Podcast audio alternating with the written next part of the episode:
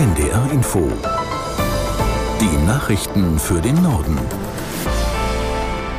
Um 10.31 Uhr mit Benjamin Kirsch. In Venedig hat sich gestern Abend ein schweres Busunglück ereignet. Mindestens 21 Menschen kamen ums Leben, unter ihnen offenbar auch ein Opfer aus Deutschland. Zahlreiche weitere Menschen wurden verletzt. Caroline Wöhlert aus der NDR Nachrichtenredaktion erklärt, was bislang bekannt ist. Klar ist, dass der Bus, der auf einer Brücke unterwegs war, während der Fahrt plötzlich nach rechts ausgebrochen ist. Er hat dann die Leitplanken und ein weiteres Metallgitter durchbrochen und ist über zehn Meter in die Tiefe gestürzt. Und der Bus, der mit Gas betrieben wurde, landete dann auf den Gleisen einer Eisenbahnstrecke und ging sofort in Flammen auf. Italienische Medien berichten, dass keine Bremsspuren an der Unglücksstelle zu sehen sind. Und jetzt wird eben spekuliert, dass der Fahrer einen Schwächeanfall gehabt und dadurch die Kontrolle über den Bus verloren haben könnte. Der Bus war zum Zeitpunkt des Unglücks auf dem Rückweg vom historischen Zentrum Venedigs zu einem Campingplatz. An Bord waren Tagestouristen.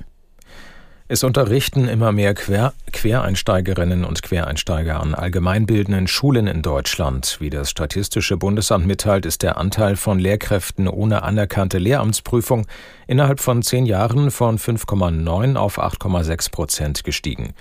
An beruflichen Schulen haben sich die Zahlen sogar fast verdoppelt. Rund jede fünfte der insgesamt 124.000 Lehrkräfte hat dort keine anerkannte Lehramtsprüfung. Das Statistische Bundesamt will heute auch Zahlen zum Lehrkräftemangel veröffentlichen. Bundesjustizminister Buschmann hat sich in der aktuellen Debatte über die Asyl- und Migrationspolitik zu Wort gemeldet. Der FDP-Politiker nannte drei Punkte, die seiner Meinung nach für Verbesserungen sorgen könnten. Aus Berlin Bianca Schwarz keine Bargeldauszahlungen an Asylbewerber, beschleunigte Abschiebungen und eine entschlossene Bekämpfung der Schlepperkriminalität. Im ZDF hat er am Abend die Bundesländer aufgefordert, Asylbewerbern keinerlei Bargeld zu geben. Rechtlich ist das möglich, die Entscheidung liegt bei den Ländern. Abschiebungen müssten schneller gehen. Die Gerichtsverfahren würden in Deutschland zu lange dauern, sagte Buschmann, je nach Bundesland bis zu drei Jahren. Und bei der Schleuserkriminalität müssten laut Bundesjustizminister geschlossene Finanzierungen Finanzierungskreise aufgebrochen werden. Er führte aus, dass die Schlepper teils mit deutschen Steuergeldern finanziert würden, weil Asylbewerber von dem Geld, das sie in Deutschland bekommen, etwas abzwacken und es nach Hause schicken. In den Familien und Dörfern wiederum werde dieses Geld gesammelt und damit teils wieder Schlepper bezahlt, um weitere Menschen nach Deutschland zu bringen. Vor dem Landgericht München hat der Prozess gegen zwei Schlüsselfiguren in der bayerischen Maskenaffäre begonnen. Angeklagt sind Andrea Tandler, die Tochter des früheren CSU-Generalsekretärs und ihr Partner. Tandler wird Steuerhinterziehung und Subventionsbetrug vorgeworfen. Sie soll zu Beginn der Corona-Pandemie für die Vermittlung von Maskengeschäften Provisionen in Millionenhöhe bekommen haben. Den beiden Angeklagten drohen langjährige Gefängnisstrafen. Das Landeskriminalamt Niedersachsen warnt vor immer mehr digitalen Angriffen auf Unternehmen. Vor allem mittelständische Firmen seien akut bedroht. Der Schaden durch Cyberattacken liegt laut Branchenverband Bitkom bei mehr als 200 Milliarden Euro jährlich. Aus Hannover Angelika Henkel. Das Problem ist, dass es jeden treffen kann. Man hört ja von großen Namen, von Conti oder auch mittelständischen Unternehmen.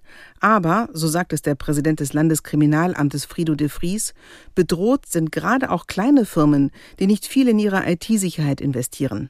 Wir haben uns das beim Landeskriminalamt zeigen lassen. Da gibt es Seiten im Darknet, also einem versteckten Teil des Internets, mit tausenden Namen von Firmen aus der ganzen Welt, die angegriffen wurden.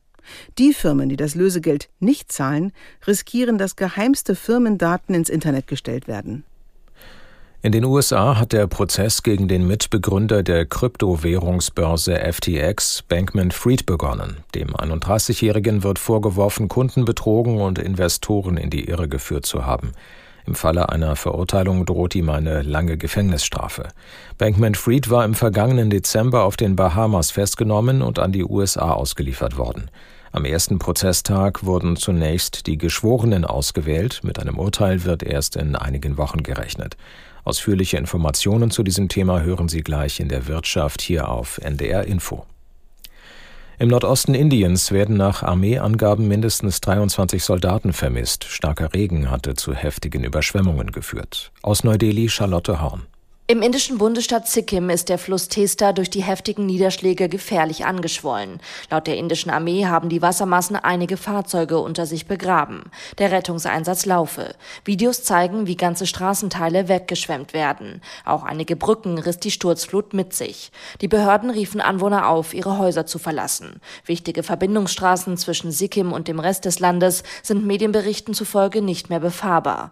In der Monsunzeit kommt es in Indien immer wieder zu heftigen Überschwemmungen Überschwemmungen und Erdrutschen, gerade in der bergigen Region im Norden des Landes. Normalerweise nimmt der starke Regen im Oktober ab. Doch Experten gehen davon aus, dass der Klimawandel die Niederschläge verstärkt und auch wie oft sie auftreten. Das waren die Nachrichten.